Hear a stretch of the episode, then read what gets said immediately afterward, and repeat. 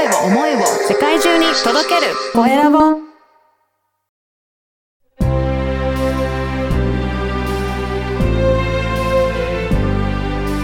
経営者の志こんにちは、小ラボの岡田です。今回は水泳選手の内藤亮太さんにお話をお伺いしたいと思います。内藤さん、よろしくお願いします。よろしくお願いいたします。まずは自己紹介からお願いいたします。はい。えー皆様、はじめまして。えー水泳の、えー背泳ぎを、えーメインでやっている内藤亮太と申します。私は現在、えー株式会社八島電業者様からスポンサー契約をして、日々、大宮スイミングスクールという場所を借りて練習をしています。えー簡単に私の目標をお話しさせていただきますと、まず一番大きな、えー夢はパリオリンピック、えー2024パリオリンピックで出場して、えーメダルを取ることを今一つの大きな目標として日々練習に励んでいます。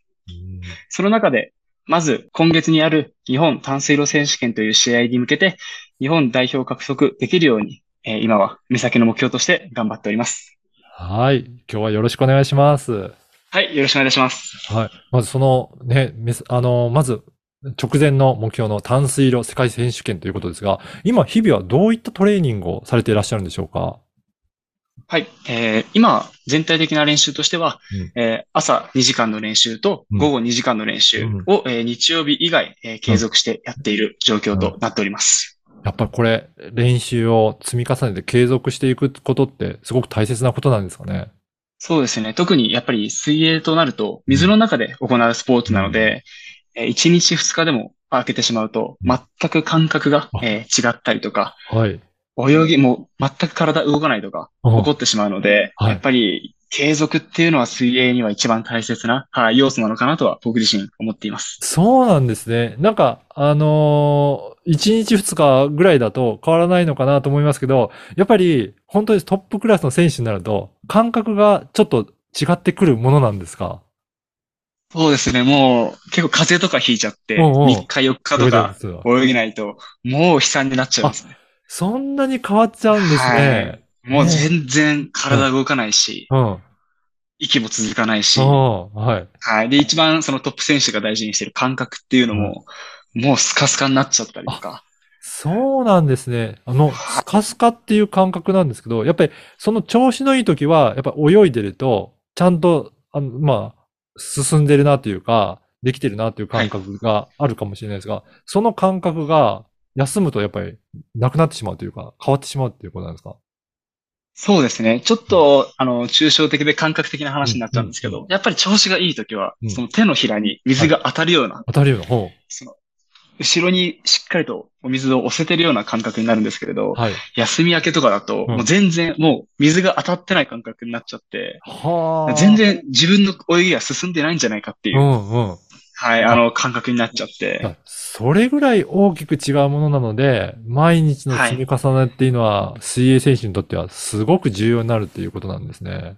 いや、もう一番大事だと思います。おー、なるほど。じゃあ、あのーこの速さの積みか、あのー秘訣っていうのは、やっぱりそういった積み重ねがあるからっていうことなんですかね。はい、そうだと思います。うん。あの、じゃあ、これから、えー、2024年ですかね。はい。に向けて、いろいろトレーニングされていますが、まだ、まあ、今だと、まだ2年ぐらいあると思うんですが、その間、えっ、と、どういった、えー活動をして、どういうふうな目標でやっていかれるか、そのあたりもお聞かせいただけるでしょうか。はい、えー、もちろん、えー、活動としては、うん。やっぱり、あ、この朝練と午後の練習うん。の、えー、いかにその、パリオリンピックに向けたはい。レースを想定した練習を積み重ねていけるかっていうのうん。が一番大事だとうん。思っていますし、うん。えー、本番、えー水泳はオリンピック選手を決めるときは、あの、一発勝負なので、はい。あ。の、決勝で上位二人に入って、なおかつ派遣標準記録というタイムよりも早く泳がなきゃいけないという条件があるので、その一発の強さの練習、あその一回で決勝でどれだけ出し切れるかっていう風な練習も、えーこれからは、えー積み重ねてやっていきたいなと思っております。そうなんですね。やっぱり、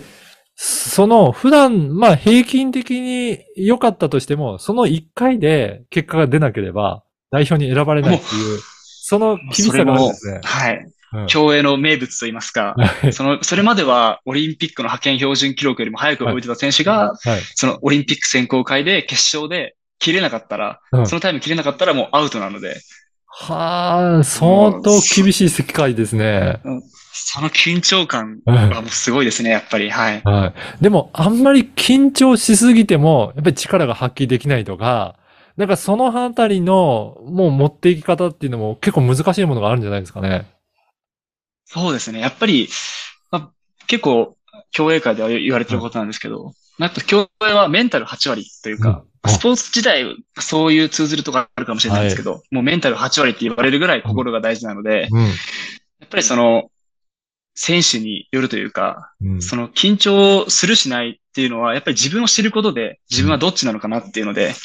緊張した方がいいのか、緊張しない方がいいのか、はあ入場の時は笑った方がいいのかとか、はい特にその収集を切らさないようにそのまま入場してくるのかとか、はい。一、はい。なのでやっぱり一番は自分を知ることっていうのが、そのレースに向けて緊張した時の対処法っていうのがえ見つかってくるかなと思っております。内藤さん自身はどんな感じで自分自身を知るっていうことをなんかやられてらっしゃるんでしょうかね。そうですね。やっぱりいい時の、えーん試合の、いいタイムで終えた時のレースの心理状況っていうのを思い出してみたりとか、うん。あとその、旗から見た、えー客観的に見た僕の印象というか、はい。入場の時お前硬かったよって言われたら、はい、あ硬かったんだなっていうふうになるほど。なんか、その、次はじゃあ、あの、ちょっと、ニコニコしながら入場しようだったりとか、うんっていうので、いろいろ、あの、レースのことを思い出しながら、えーうん自分に合ったものを、えー見つけてきました。うん。じゃあやっぱりいろいろけそういったレースも経験しながら、試行錯誤もした上で、こういった時の方がすごく感覚良かったっていうところを、まあそれを研ぎ澄ませていくような感じなんでしょうかね。そうですね。あのー結構、試合でしかわからないこともあると思うので、まあ、その、ちょっと言い方悪いかもしれないんですけど、えー大事な試合以外うん。は、もう本当にこういうのいろいろ試しながらやってって、えーいいものを、えー取り入れていく。それで、でかい試合に、えーそれに、それを混ぜて、そういう行動を取っていくっていう風に、えー積み重ねてえーやってきてました。うん。あと先ほども、あの、スポーツはメンタルがすごく大切だっていうことですけど、何かメンタルを鍛えるようなこともされてらっしゃるんでしょうか？そうですね。僕自身、えーメンタルトレーニングっていうのはあんまりやってないというか、うん。うん。その僕が考えてるのはやっぱりそのメンタル強くするのは、はいい、かにその練習で自分の泳ぎを確立できて、うん。えー冷静に泳げるかっていうのが、一番そ、の、えーメンタルが安定して泳げる、うん。はい、ことなので、やっぱりその練習、ちょっと何回も言っちゃうんですけど、日々の練習の積み重ねで、いい練習ができれば絶対、えー負けないぞっていう自信がつくので、はい、その日々の練習っていう中でメンタルが、えー鍛えて、えーきてます。なるほど。じゃあもう本当に日々の継続するっていうことは、もちろん体力面もそうですし、感覚面もそうですし、メンタルにも通じるっていうことで、その努力、はい毎日の努力の積み重ねっていうのが相当大切だっていうことなんですね。うんはいそうですね。一番やっぱりそこが、やっぱり一発、一回練習して速くなる選手ってなかなかいないと思うので、そこをいかにえー何年、何十年かけて積み重ねていくかで、やっぱトップになれるかなれないかっていうのが、え決まってくると思います。はい。あの、この番組は経営者の志という番組なんですが、ぜひ内藤選手の志についても教えていただけるでしょうか？はい。えー僕自身、志は、えーちょっと先ほど言ったことと被っちゃうんですけれど、もう本当に小学校からずっと言い続けてるオリンピックに出場してメダルを取るということが、えー一番の僕の中の志というか、うんそれに向けて、えーいかに、えー 日々の練習を大切にして、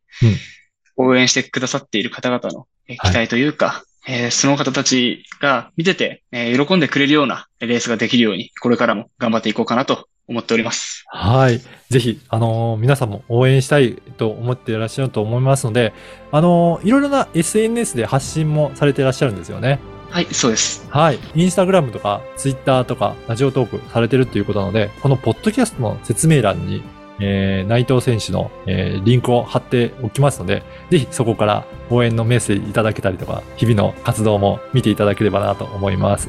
はい。はいよろしくお願いします。ぜひ、じゃあ最後に、あの、リスナーの皆さんに何か一言あればお願いいたします。えー僕自身これから10月、11月、12月と、えー大きい試合が立て続けに、えーあるので、えーぜひ応援をしていただいて、えー今年の内藤亮太は攻める内藤亮太でいこうかなと思っておりますので、皆様ぜひ応援よろしくお願いいたします。はい、ぜひお願いします。本日は水泳選手の内藤亮太さんにお話を伺いました。内藤さん、どうもありがとうございました。はい、ありがとうございました。